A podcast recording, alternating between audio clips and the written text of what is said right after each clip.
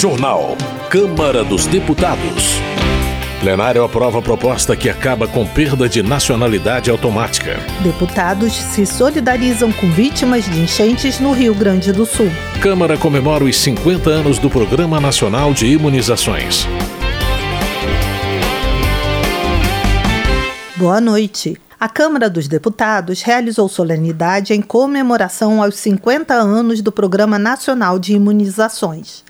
A repórter Carla Alessandra acompanhou a sessão. O Programa Nacional de Imunizações existe há 50 anos e atualmente conta com 45 vacinas para todas as faixas etárias. Responsável pela erradicação de doenças como varíola e poliomielite, o PNI é um exemplo mundial na vacinação gratuita. Para marcar os 50 anos do programa, a Frente Parlamentar em Defesa da Vacina realizou uma solenidade na Câmara dos Deputados. O evento contou com a participação da ministra da Saúde, Nízia Trindade, que destacou que o aumento da cobertura vacinal tem que ser um esforço conjunto entre o Poder Legislativo, o Poder Executivo e toda a sociedade. O movimento nacional pela vacinação não tem dona, não tem dono. Não é do Ministério da Saúde, é da sociedade. Né? Vacina e democracia caminham juntos. Lembrando que a 17ª Conferência Nacional de Saúde, entre as suas resoluções, destacou a importância do, aumento da cobertura vacinal no Brasil e dessa atuação conjunta de governo federal, de estados e de municípios para que atinjamos esse objetivo. De acordo com o Observatório da Atenção Primária à Saúde da Associação Civil Sem Fins Lucrativos, Humane, de 2001 a 2015, a média nacional de cobertura vacinal se manteve sempre acima dos 70%, mas em 2016 diminuiu para 59,9% e vem caindo desde então, atingindo 52,1% em 2021. A ministra da Saúde informou que os primeiros dados coletados pela Secretaria da Saúde Digital mostram que a cobertura de vacinação contra HPV aumentou em 80% do ano passado para cá e a de meningite teve um aumento de 100% reflexo da implementação do movimento nacional pela vacinação no início do ano. O presidente da frente, deputado Dorinaldo Malafaia, do PDT do Amapá, afirmou que as campanhas de vacinação e de conscientização da população precisam ser intensificadas para que as vacinas possam continuar protegendo vidas. E no parlamento, retomar um debate sobre a necessidade da cultura vacinal. Parlamentar, os 513 deputados, são fundamentais no processo de orientação e educação em saúde pública. Não é possível, por exemplo, que o parlamento não se engaje nesse processo de retomada da cobertura vacinal. Lamentavelmente, nós temos quedas na vacinação, porque, infelizmente, nós temos, desde o processo da Covid, um movimento antivacina que está hoje é, dificultando que as pessoas sejam protegidas. O médico Drauzio Varela e o youtuber Felipe Neto, embaixadores do movimento pela vacinação, participaram virtualmente da solenidade, que contou ainda com a vacinação das pessoas presentes que quisessem completar seus cartões de vacinação. Da Rádio Câmara de Brasília, Carla Alessandra. Política. Adriana Ventura, do Novo de São Paulo, afirma que os absurdos gerados pela incompetência do governo não causam mais espanto na população. Adriana Ventura aponta que o favorecimento de aliados com dinheiro público e a nomeação de ministros em cargos de conselheiros que pagam salários de até um milhão de reais por mês se tornaram comuns. Ricardo Salles, do PL de São Paulo, acredita que o país passa por um profundo retrocesso. Segundo ele, as escolas têm servido para propagar ideologias, a produção agrícola tem sido vítima do MST e o setor privado e os que geram impostos no país têm sofrido perseguições. Ricardo Salles também critica o presidente Lula por desconhecer o Tribunal Penal Internacional, órgão que costuma ser invocado pela esquerda na defesa dos direitos humanos mas que foi ignorado no caso da defesa do salvo-conduto para que o presidente russo venha ao Brasil. Gustavo Gayer, do PL de Goiás, afirma que o desfile de 7 de setembro este ano foi um fiasco absoluto. Segundo ele, nunca se viu na história do Brasil um dia da independência tão pobremente celebrado. Gustavo Gayer também sugere o envolvimento do presidente Lula com criminosos e afirma que uma evidência disso é o corte de cerca de 700 milhões de reais da segurança pública, previsto para o orçamento federal do ano que vem. Na opinião de Luiz Felipe de Orleans e Bragança, do PL de São Paulo, o esvaziamento da população nos desfiles de 7 de setembro deixou evidente a falta de apoio popular ao governo federal. Luiz Felipe de Orleans e Bragança acredita que alguns deputados estão desconectados da realidade e priorizam acordos políticos em detrimento da opinião pública. De acordo com o parlamentar, o atual modelo de liderança política está falido, porque não representa a voz dos eleitores. José Medeiros, do PL de Mato Grosso, afirma que o presidente Lula deve fazer uma autocrítica para reavaliar a narrativa de que sofreu perseguição de Deltan Dallagnol e Sérgio Moro durante a Lava Jato. José Medeiros avalia que está havendo vingança por parte do governo federal contra ex-membros do governo Bolsonaro. O parlamentar cita a acusação que recai sobre o general Braga Neto por situações ocorridas quando ele trabalhou na intervenção federal do Rio de Janeiro, ainda no governo Temer. Flávio Nogueira, do PT do Piauí, celebra o que chama de momento de restauração da democracia e da economia no país.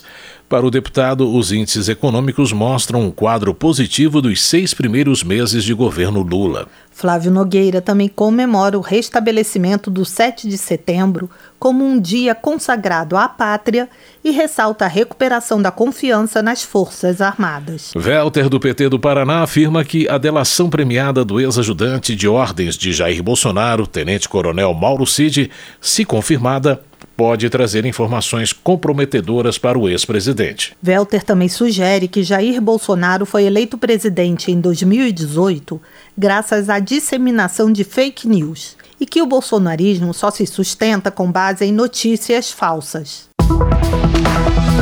Professor Paulo Fernando, do Republicanos do Distrito Federal, destaca as atividades do Grupo de Trabalho da Reforma Eleitoral. Ele ressalta que teve acatada sua sugestão de proibir a figura do prefeito itinerante na legislação eleitoral. Professor Paulo Fernando explica que o prefeito itinerante é aquele candidato que, já tendo exercido dois mandatos em seu município, troca de domicílio eleitoral para poder concorrer pela terceira vez consecutiva em outro local. Economia. Paulão do PT de Alagoas destaca o lançamento do Desenrola Brasil, programa federal que oferece a pessoas físicas com dívidas de até 5 mil reais melhores condições de negociação. Paulão informa que, segundo o Ministério da Fazenda, 10 milhões de pessoas com débitos de até 100 reais já tiveram nome limpo por meio da iniciativa, publicada como medida provisória. Ele também ressalta a adesão de 800 empresas ao programa. Luiz Lima, do PL do Rio de Janeiro, alerta para o aumento no número de pessoas em situação de rua. Segundo ele, a situação é fruto da inação do governo Lula. Luiz Lima também lamenta o aumento no preço da gasolina e a crise em diversas prefeituras que tiveram queda no repasse do FPM, o Fundo de Participação dos Municípios. Ele ainda demonstra preocupação com o fechamento de mais de 400 mil empresas no primeiro semestre. Agricultura. Charles Fernandes, do PSD da Bahia, cumprimenta a Embrapa, empresa brasileira de pesquisa agropecuária, por seus 50 anos de fundação e de propagação de conhecimento e tecnologia aos produtores rurais. Charles Fernandes informa ter participado nesta terça-feira de uma audiência na sede da Embrapa para discutir a instalação de um escritório regional da empresa em Guanambi. O deputado destaca as possibilidades de ampliação do potencial agropecuário da região em especial para a implantação da irrigação no Vale do Iuiú. Projeto de Coronel Ulisses do União do Acre impede que envolvidos em conflitos fundiários participem do programa de aquisição de alimentos.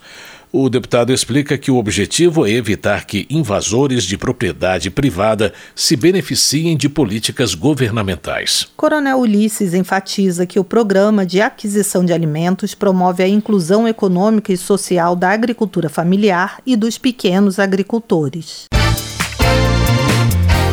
Vários deputados se manifestaram em plenário em relação aos fenômenos climáticos que ocorreram no Rio Grande do Sul e causaram fortes chuvas e enchentes, deixando mais de 40 mortos e inúmeras famílias desabrigadas e sem energia.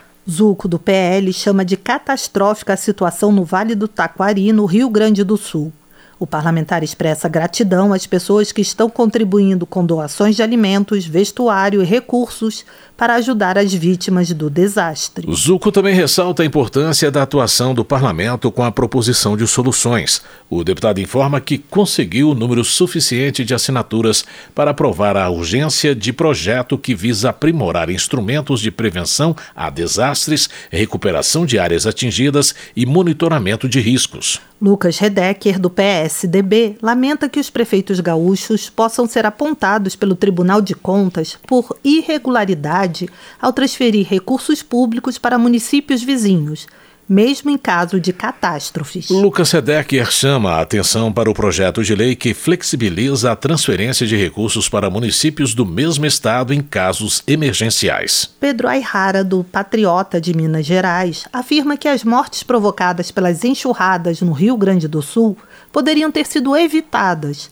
se os alertas de perigo não fossem ignorados. Pedro Ayrara se baseia em nota do Instituto de Pesquisas Hidráulicas da Universidade Federal do Rio Grande do Sul, segundo a qual pontos críticos nos municípios atingidos haviam sido detectados com antecedência e poderiam ter sido trabalhados.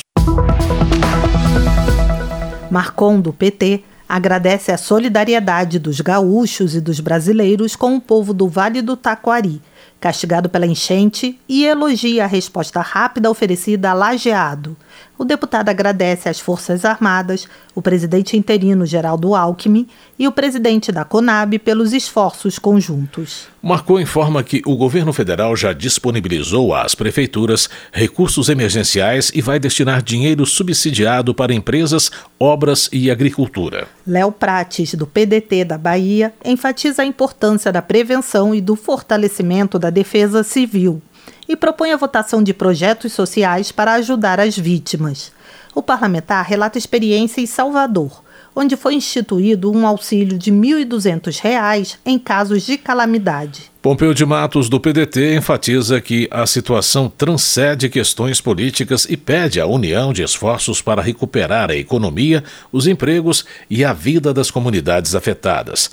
O deputado sugere ainda o monitoramento das barragens para prevenir o agravamento das consequências. Denise Pessoa, do PT, presta solidariedade aos gaúchos atingidos pelas enxurradas.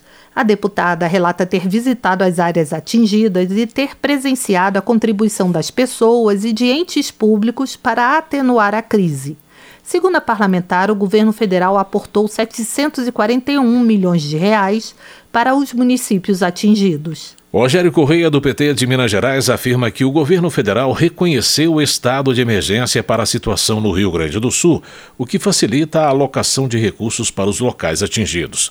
O deputado repudia a disseminação de notícias falsas sobre o assunto. Messias Donato, do Republicanos do Espírito Santo, considera que a viagem do presidente Lula à Índia revela a falta de empatia em relação ao povo gaúcho. O deputado ressalta que, embora seja importante a participação brasileira em fóruns internacionais, não se justifica a ausência do chefe de Estado durante um momento de luto para os cidadãos. Coronel Crisóssimos, do PL de Rondônia, também critica a decisão do presidente Lula de viajar durante a ocorrência de um desastre natural no Rio Grande do Sul.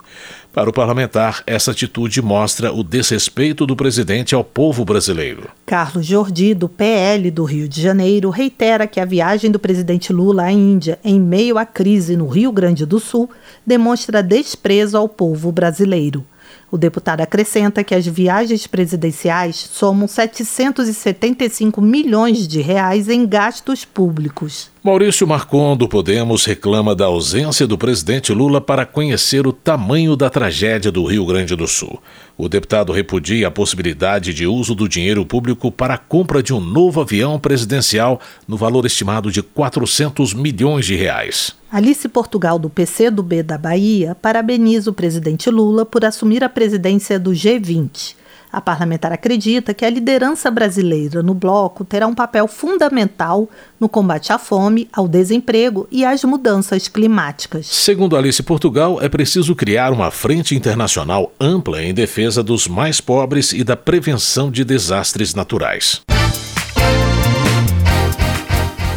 O jornalista Alexandre Garcia será investigado pela Advocacia Geral da União após ter insinuado que três represas tiveram as comportas abertas, piorando a crise no Rio Grande do Sul, que foi provocada pelas tempestades. O caso repercutiu no plenário. Joseildo Ramos, do PT da Bahia, acusa o jornalista de disseminar fake news ao acusar o governo federal de abrir deliberadamente as comportas de barragens. Já Gilvan, da Federal do PL do Espírito Santo, presta solidariedade a Alexandre Garcia. O deputado afirma que a Polícia Federal deveria se preocupar em combater o crime organizado e não ir atrás de suposta fake news. Leite da Mata, do PSB da Bahia, destaca alguns eventos climáticos extremos que assolaram várias partes do mundo, incluindo um terremoto no Marrocos, alagamentos na Líbia, erupção de vulcão no Haiti e um ciclone no Brasil. A parlamentar expressa solidariedade às vítimas e cobra agilidade do poder público no envio de recursos para as áreas afetadas. Lídice da Mata reage contra a disseminação de informações falsas sobre tragédias e critica as pessoas que priorizam interesses eleitorais em detrimento das necessidades da população. Desenvolvimento Regional. Dandara do PT cobra do governo mineiro mais investimentos no metrô de Belo Horizonte. Ela ressalta que este ano o bilhete aumentou 17%. A deputada também ressalta que os metroviários realizaram uma grande greve contra a privatização do metrô. Segundo Dandara, Minas Gerais carece de políticas públicas e de investimentos. A deputada promete enfrentar a agenda de privatizações do governo estadual. Helder Salomão, do PT do Espírito Santo, se solidariza com o padre Kelder Brandão, da paróquia Santa Teresa de Calcutá, em Vitória. O deputado explica que o religioso tem sido vítima de perseguição e intimidação por defender uma doutrina em favor dos mais vulneráveis. Votação. O plenário da Câmara aprovou uma mudança na Constituição que acaba com a perda automática da nacionalidade brasileira quando a pessoa opta por ser cidadão de outro país. O repórter Antônio Vital acompanhou a votação e explica a proposta. Hoje, a Constituição prevê perda da nacionalidade em dois casos. Se a pessoa tiver nascido no exterior e tiver a naturalização cancelada por decisão judicial por ter atentado contra o interesse nacional, ou se adquirir outra nacionalidade, o que acontece, por exemplo, quando outro país exige isso como maneira de autorizar o trabalho em seu território. A proposta aprovada considera que a perda da nacionalidade brasileira ocorrerá se a pessoa pedir isso formalmente, ou caso a pessoa, nascida no exterior e naturalizada brasileira, seja condenada por fraude no processo de naturalização ou por atentado contra a ordem constitucional e o Estado democrático. A emenda à Constituição também prevê que, mesmo quando a pessoa optar pela nacionalidade de outro país, será possível voltar atrás e requerer a brasileira de volta. A relatora da proposta, a deputada Bia Kisses, do PL do Distrito Federal, considerou que a perda automática da nacionalidade brasileira no caso de a pessoa obter outra nacionalidade não faz sentido em um mundo globalizado, onde as pessoas muitas vezes são obrigadas a ir para o exterior para trabalhar. Segundo ela, mais de 4 milhões de brasileiros no exterior podem ser beneficiados pela mudança. Essa PEC ela vai corrigir uma situação que eu não diria que foi errada. Hoje nós vivemos num mundo globalizado. A regra geral era a perda da nacionalidade ao se adquirir outra. São mais de 4 milhões de brasileiros fora do Brasil aguardando por essa correção. A proposta de emenda à Constituição foi apresentada pelo ex-senador Antônio Anastasia, com base no caso da brasileira Cláudia Roerig, que perdeu a nacionalidade brasileira por ter se naturalizado norte-americana. Em 2019, ela foi condenada nos Estados Unidos pelo assassinato do marido e, mesmo refugiada no Brasil, acabou extraditada porque o Supremo Tribunal Federal considerou que ela perdeu a cidadania brasileira. A proposta foi aprovada praticamente por unanimidade. Para o deputado Chico Alencar, do PSOL do Rio de Janeiro, não faz sentido impedir o cidadão de manter a nacionalidade brasileira. Restringir, limitar o direito da nacionalidade daqueles que querem recuperá-la não é cabível. Essa mudança constitucional, como destacou a relatora, é para ampliar o direito à própria pátria, um bem-querer que devemos assegurar na Constituição. Como já havia sido aprovada pelo Senado, a proposta que acaba com a perda automática da nacionalidade brasileira brasileira, quando a pessoa opta por ser cidadão de outro país, seguiu para promulgação pelo Congresso Nacional. Da Rádio Câmara de Brasília, Antônio Vital. Termina aqui o Jornal Câmara dos Deputados, com trabalhos técnicos de Everson Urani e apresentação de Mônica Tati e José Carlos Andrade. Uma ótima noite para você. A Voz do Brasil retorna amanhã. Uma boa noite. Você ouviu A Voz do Brasil. Boa noite.